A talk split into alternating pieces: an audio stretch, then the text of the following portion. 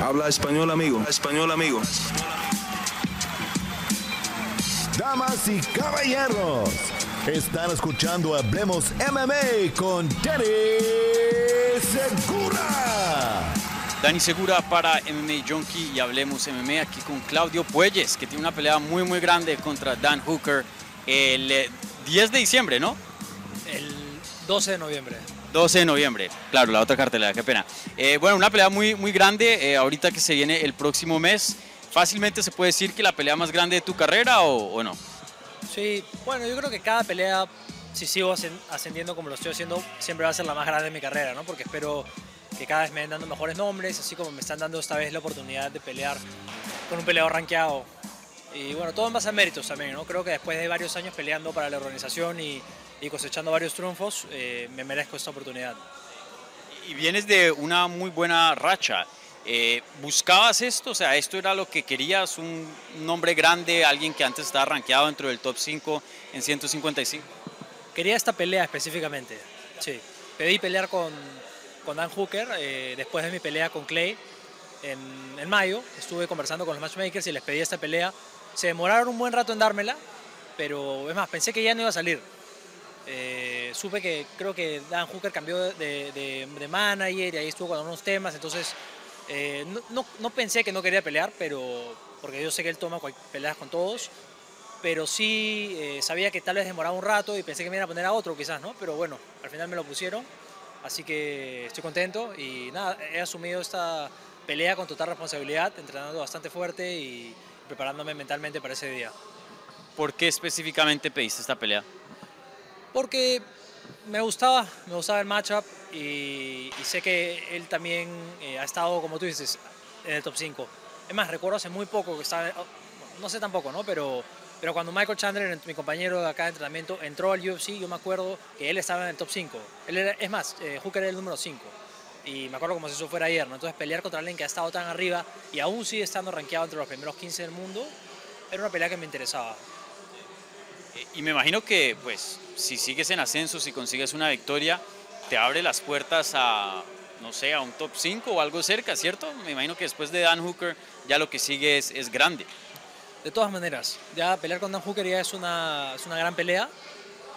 Eh, de hecho, que ganar es lo más importante.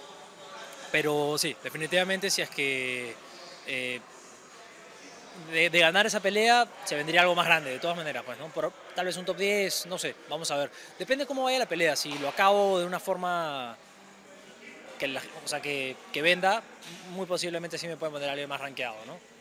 ¿Y qué piensas de Dan Hooker y de dónde está hoy día en su carrera? La última vez que lo vimos pelear fue en 145, lo finalizaron eh, rápidamente.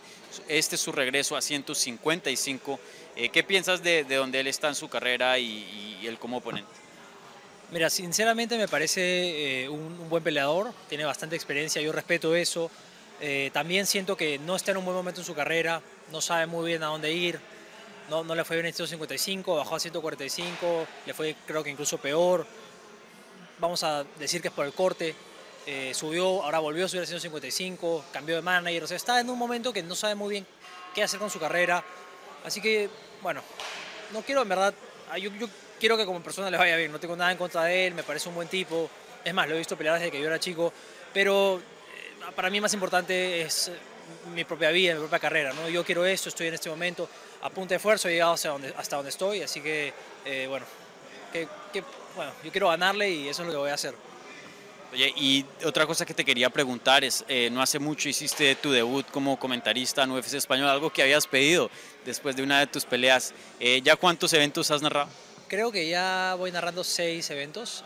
Es más, me ofrecieron uno para la del 29 de octubre, la cartelera, pero he tenido que rechazarla porque esas dos semanas de mi pelea y bueno, por más que me encante comentar y me encanta estar ahí, es algo súper bueno para mi carrera, más importante es pelear. Y bueno, tengo un reto importante, así que como te dije hace un rato, lo estoy asumiendo con total responsabilidad y bueno, así que he tenido que rechazar esta oportunidad, pero de verdad me encanta comentar y, y lo que más me gustó fue que lo pedí ahí mismo. en- es que esos momentos son los que uno tiene que aprovechar, ¿no? Después de una victoria grande, tienes el micrófono así como ahorita y bueno, está Cormier ahí entrevistándote, no puedes eh, perderte la oportunidad de pedir algo importante y bueno, se me dio.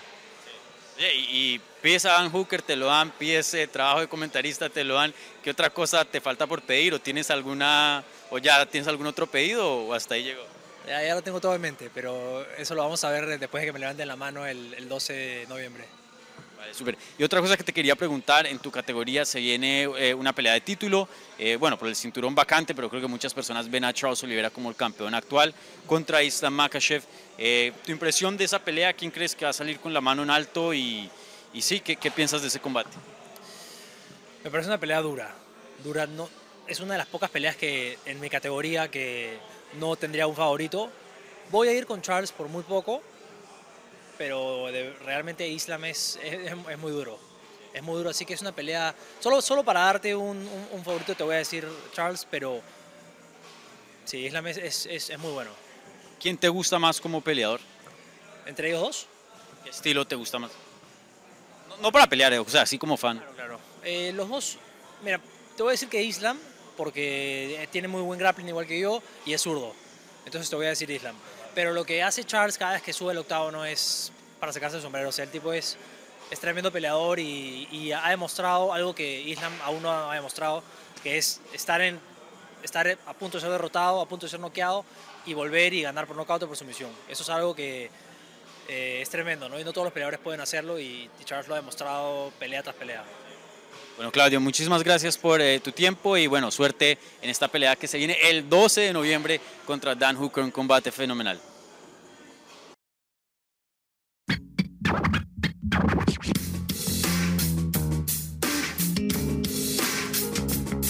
Gracias por escuchar Hablemos MMA. Si les gustó el show, los invitamos a que se suscriban en su plataforma favorita de podcast para recibir episodios semanales. También déjanos tu review o cualquier comentario. Pueden seguir Hablemos MMA en Twitter, Instagram y Facebook en arroba Hablemos. Y me pueden seguir a mí en arroba Dani Segura TV. Hablamos la próxima semana.